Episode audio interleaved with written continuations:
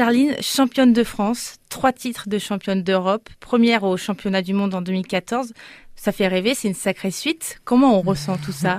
Euh, À la fois, euh, c'est vrai que c'est sur le papier, c'est ça commence à être un beau palmarès tout se fait dans la continuité. On n'a pas forcément le temps de, de réaliser. Euh, voilà, premier titre européen, oui, c'est bah, beaucoup de joie, d'émotion. Quand on devient championne du monde, pour la première du monde, fois. ouais, pour la première fois, on l'avait annoncé au niveau de médias et tout, donc c'était pas forcément euh, simple à, à, gérer, mais euh, voilà, bah beaucoup de, ouais, c'est beaucoup de satisfaction. J'ai eu la chance de le partager avec mon conjoint et ma femme et mes parents qui étaient venus sur place. Donc voilà, après, euh, ouais, c'est vrai que ça fait partie de la route et et euh, déjà une semaine après, euh, enfin, on est on est plus dedans. On repense à la suite comme les JO, la fameuse médaille d'or, sacrée expérience. Ouais ouais, une expérience euh, incroyable.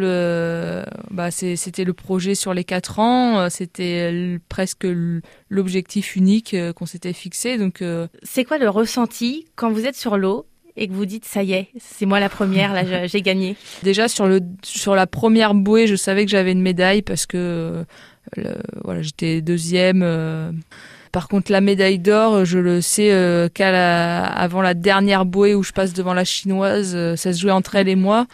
Et donc sur tout le dernier bord, de toute façon je suis dans mon action, donc là j'y pense pas trop, mais je sais que si je tiens jusqu'au jusqu'à l'arrivée, c'est bon pour moi. Donc quand je passe la ligne, moi je le sais que c'est bon.